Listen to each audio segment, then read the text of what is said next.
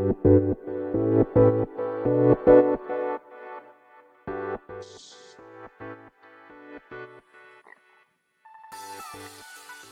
い、始まりました。本を読んでは独り言ラジオ。私、変な髪型をしたポンコツ薬剤師こと、町田和俊でございます。はい。というわけでですね、今日も読んだんだか読んでいないんだか、積んだんだか積んでいないんだか、といった本たちの中からですね、一冊紹介して、ゆるりと語っていきたいと思います。本日お届けいたします本は、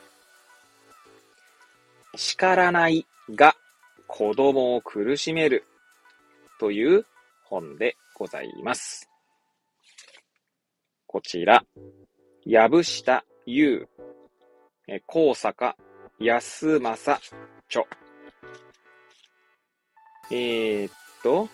ちくま書房から2024年2月10日初版第一釣り発行となっております。では、いつものように、この本と出会ったきっかけ、そして、そして、えー、本書の内容を紹介し、最後、独り言という3部構成でいきたいと思います。はい。こちらですね、きっかけは、確か えー、スレッズですね。SNS。はい。あの、メタが、メタってあのあれですね。Facebook の親会社であるメタが、えー、いつでしたかね？まだ2年、ね、もう2年ぐらい経ちましたかね？確かのツイッターがですね、イーロン・マスクに買収されて、X に名前が変わったあたりですかね？変わる前でしたかね？ちょっとそこら辺も記憶が定かではありませんけども、まだ1年から2年、1年経ったのかな？それもわかんないですね。したもうもしかしたらまだ経ってないのかもしれないですし、はい。まあ、それはさておきなんですけど、まあ、そのスレッズで、私はですね、まあ、他の方が投稿している、その本の、なんていうんですかね、写真とかをですね、再投稿、まあ、リポストみたいな感じでやってるんですね。まあ、それは、私自身がですね、その、たまにそのリポストした写真を振り返ってですね、あ、こんな本あったなとか、まあ、そのためだけにやってるんですけども、まあ、ある種本との出会いの場としてですね、スレッズを利用しているという感じなんですね。でそこでこの本が紹介されていたと記憶しております。はい。で、えー、まあ最後ね、えー、独り言のところでも同じような話しようかなと思うんですが、まあこの叱らないとか叱るということに私自身ですね、えー、まあなんだろうな、問題意識というか、自分自身がですね、一応、まあ、二児の、えー、二人の子供の親としてですね、まあ、悩んだりとかしていますので、まあ、問題意識があるというところからですね、この本を購入したという感じでございます。こちらはまあ、行きつけの本屋さんであります、桑畑書店さんにですね、注文して、ちょうどこの収録をしているのが、2024年の2月19日なんですけれども、昨日ですね、18日の日曜日に買ったばかりですね。はい。なので手に入れたばかりでそのまま配信しようかなと思った次第でございます。はい。まだ読んでおりません。はい。いつものように はい。まあ、この収録をすることでですね、この読むきっかけにしようとしておりますので、私自身はですね。はい。まあ、そんな感じでございます。では、帯や目次の文言からですね、本書の内容を紹介していきたいと思います。まずは表紙側ですね。えー、こんな帯の文言が書いてあります。いじめ、不登校、友達関係、進路問題。叱られないのに学校が辛い。世界から押し返される経験の減少が思い通りでないと耐えられない心を生む。と書いてあります。はい。では、背拍子側の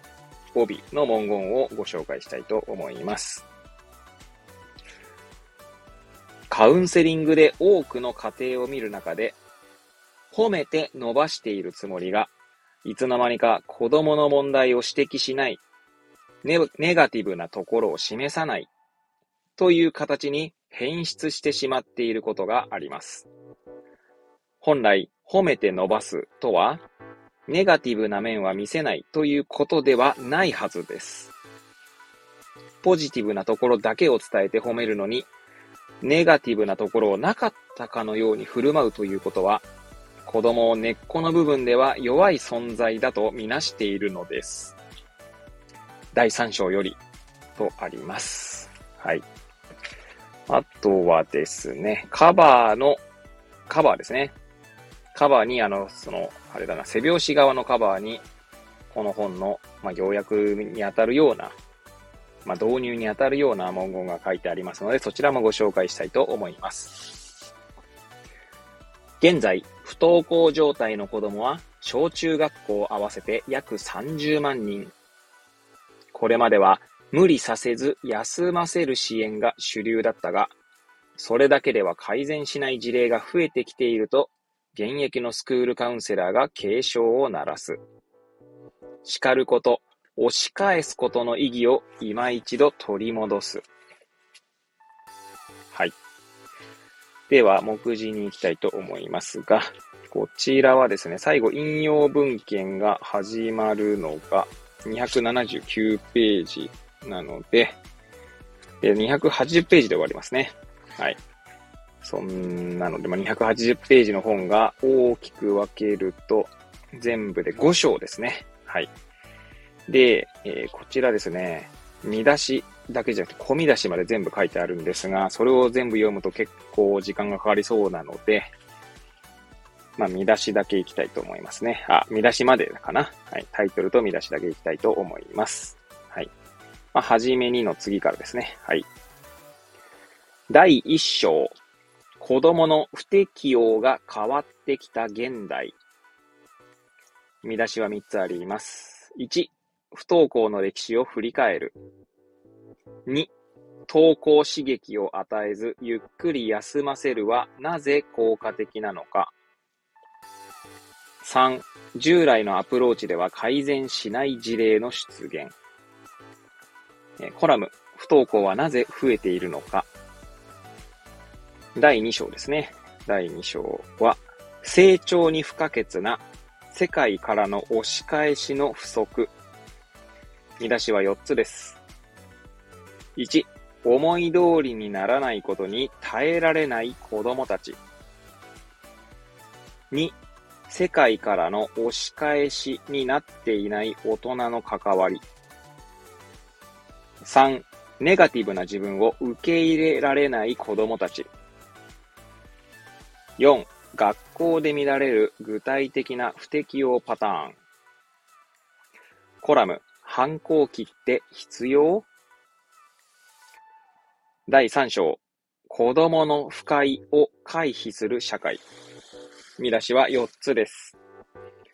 1、何が子供たちの不適用を生み出しているのか。2、子供を不快にできない社会。3、外界と調和することへの拒否感。4、外罰的な、外の罰ですかね。多分合ってると思いますが、風潮の影響。コラム、それって誰の問題？第4章、子供がネガティブな自分を受け入れていくために、見出しは4つです。ネガティブな自分を受け入れる。2、親子関係をもとにしたアプローチ。3、本人との付き合い方。4、学校との関係がこじれやすい家庭への対応。コラム、U メッセージと I メッセージ。第5章、予防のための、これ、なんだ。なんだ、落語？オチ落ちる。これは方だよね。稲穂の方かな？違うかな 広いですね。ちょっとすいません。読み方がわからなくてすいません。えこちら3つの見出しがあります。えその他の不適応との関係。2、支援の落とし穴と予防について。3、最後に大切なことをコラム、スクールカウンセラーは何をしている？はい。こんな、えー、目次の文言でございました。はい。では、最後、えー、独り言といきたいと思います。はい。ちなみにですね、この多分次に、次の絵本、まあ一回絵本を挟みますけれども、配信しようと思っているのが、同じくですね、この本と一緒に買った本でですね、叱る依存が止まらないっていう本があるんですけど、まあ、そちらもですね、まあ、やはりその叱るということについてですね、まあ、書かれているのかなと思っておりますので、まあ、ちょっと叱るについてですね、ちょっと考えていきたいなと、私自身ですね。まあ、喫緊の問題というか、自分にとってです。はい。そんな感じなんですよね。まあ、娘もですね、まあ、5歳もう、もうそろそろ6歳になるので、まあ、いろいろとこう、なんだ、しゃ、喋りが達者になってきてですね。まあ、我が家でもですね、まあ、娘は娘らしくやってるんですけど、その、どう関わるかっていうのでですね、まあ、いろいろとこう、様子を見ながらやってますけど、まあ、妻はですね、結構、こういう言い方もある、ここで、こんな言い方するのもあれですけど、まあ、切れるんですね。なんで、まあ、妻が切れたりとかですね、まあ、ある種叱ってるのかなと思ってはいるんですけど、私もですね、もちろん、あの、叱る時もあります。はい。とはいえですね、あの、まあ、そんな叱ってばっかりでもですね、まあ、娘の、娘も叱ってばっかりでもあれかなと思って、まあ、こう、様子を見ながら、とか、あと時間を置いてですね、まあなんだろう、振り返ったり、振り返るきっかけを作ったりとか、していたりとか、していたりとか、ってなんだって話ですが、あとはまあなるべく本人のですね、気持ちとかをこう表現させたいなと、させたいなとか、そういう場所、場所というかね、そういう機会を設けたいなとは思っていて、まあそのためにですね、まあいろいろとこう、あれやこれややっておりますね。はい。いやー、難しいっすよね。本当に。自分でですね、語っていて、なんかこう、貫性がないなと思ったりとか、つまりですね、それは、ある場面ではこれはいいと言っておきながら、えー、別の場面ではそれはダメって言ってみたり、言ってみたりっていうのは、そのね、その瞬間はわかんないんですよ。わかんないですか？後から振り返ってみると、ああ、あの時こんなことしてたのになんかその逆になってるなとかって思ってると、思うこともあって、まあある種のダブル バインドみたいな、うん、矛盾をね、抱えたようなですね、状態にさせてしまってるななんて思ってるんですけど、まあ難しいっすよね。まあ、あの、妻ともですね、話をする時もあるんですけど、まあ、娘がですね、起きているところでそういう話もできないので、まあなかなかね、そういう機会が限られているところもあって。まあ、ね、いろいろ、親としてはですね、悩みながらも、結局はですね、まあこ こういう言い方もあれなんですけど、まあ子供は子供なりにですね、まあ、育っていくんだと思っておりますので、まあ私なりのですね、考えを伝えたりとか、まあ娘と会話をする機会を設けたりとか、あとは、まあ、我が家はですね、まあ私の個人的な、なら趣味というか、私の考えでですね、ボードゲームをですね、まあ、買って一緒に遊んでいるんですね。まあ、それはまあ、なんだろうな、最初にそれを考えたのは、もちろんボードゲーム、カフェとかね、あります。あると思うんですけど、まあ、釜石にはないんですけど、まあ、ボードゲームっていいなって思ったっていうのもありますし、ボードゲームのね、紅葉みたいな、効能というんでしょうかね。そういうのを見たことがあるっていうのもあるんですが、まあ、ある時期ですね、ある時期っていうか今も全くそう、全くないわけじゃないんですが、YouTube とかね、見始めるとずっとそればっかになっちゃってですね、なんて言うんだろうな。あんまりこう家族の会話とかが、まあ、少なくなってしまいがちというんでしょうかね。まあ、あとは、ね、YouTube とかって、まあ、大人でもそうですけど、こう見始めると止まんなくなっちゃうので、だったらですね、同じこう、例えばゲームとか、まあゲームじゃなくて、まあ YouTube は動画ですけど、まああと iPad でゲームするとかもあったんですが、まあそういうのばっかになるとですね、まあそれもどうなのかなと思って、まあ一緒にですね、ボードゲームをやっているんですね。まあそうすると、まあ自然とこう会話もすることもあるし、あとはですね、負けた時悔しかったりとかしてですね、ちょうど 昨日かな？昨日もですね、負けて悔しいっつって泣いてましたけどね。はい。まあでも、娘もですね、ほんとボードゲーム一つとっても、カードをですね、最初のうちは、こう、何枚も持ってなかったんですけど、まあ持って自分でやれるようになったりとかですね。あとは、なんだろうな、ちゃんと考えてるんだろうなと。はい。で、あとね、あんまズルしなくなってきましたかね。うん。まあ、それもですね、あの、寝る前とかに、前、ちょっと前にもう放送しましたけど、ストーリー、あ、じゃ放送じゃねえな。ノートかなノートに書いたんだと思いますが、こうじ、うんと、娘と一緒にですね、こうなんか演劇というか、演劇っていうとまた語弊があるんですけど、あの、まあ私がですね、父親役をやって、まあ娘がですね、母親役をやってですね、まあなんか、あの、子供、言うこと聞かない子供を私がやってですね まあそんな、なんて言うんだろうな、即興劇とでも言いましょうかはい。そんなことやってるんですよ。まあそれはですね、大体その、題材にあげるのが、ちょうど娘がですね、わがまま言ったりとか その妻をこ、うちの、じまあ、リアルで妻を困らせた事例とかをですね、そこでこう取り出して、それに対して娘がですね、まあ、叱ったりするんですね。まあそれもうちの妻の真似とかしながらやってるんで、よく見てるなとか思いながらですね、まあ、そんなことをしているんですけど、うん、まあなんかこう、そういう、まあその中でちょうどあれかな、ルールを守る守んないみたいな話をし、やってみたりとか、まあ考えるきっかけにしてもらってるって感じですかね。はい。まあそんなことをしてですね、まあ、ちょっとまあ、全然叱るとかは、とは話がずれてしまったんですが、まあ、うち、うちはうちでやってますし、まあ、私も私なりでいろいろ悩みながらですね、まあ、子供と向き合っております。でちょっとまあ、本書の先ほどね、読み上げたところに話を移すとですね、最後ですが、この帯の文言ね、結構、ああ、これ大切なんだなと思ったんですね。世界から押し返される経験の現象が思い通りでないと耐えられない心を生むっていうこの文言。いやー、これはですね、これ子育てだけじゃないなと思ったりしましたね。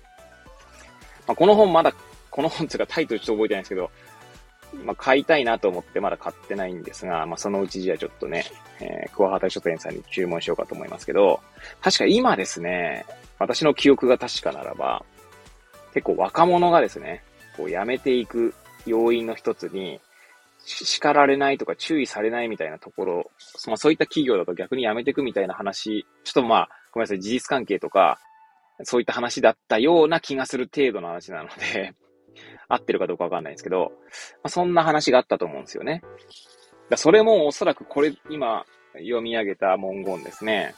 世界から押し返される経験の減少ということにつながるのかなと思ったので、まあその子育てとかね、その叱る叱らないってだけじゃなくて、まあその新卒の子とかね、若者に対するみたいな、まあそういった文脈での本も探してですね、ちょっとまた桑畑書店に頼んでみようかなと思います。はい。そんな感じで、まあぐだぐだと語ってまいりましたが、今日はここら辺で終わりたいと思います。はい。本日は、叱らないが子供を苦しめるという本をお届けいたしました。くだらない私の番組ではございますが、また遊びに来ていただけると嬉しゅうございます。そしてそして、ノートの方にですね、えー、本を読んでは独り言ノートということで、記事を毎日投稿しております。こちらの方もですね、えー、もしお時間ありましたら遊びに来ていただけると嬉しゅうございます。それでは、また次回お会いいたしましょう。ごきげんよう。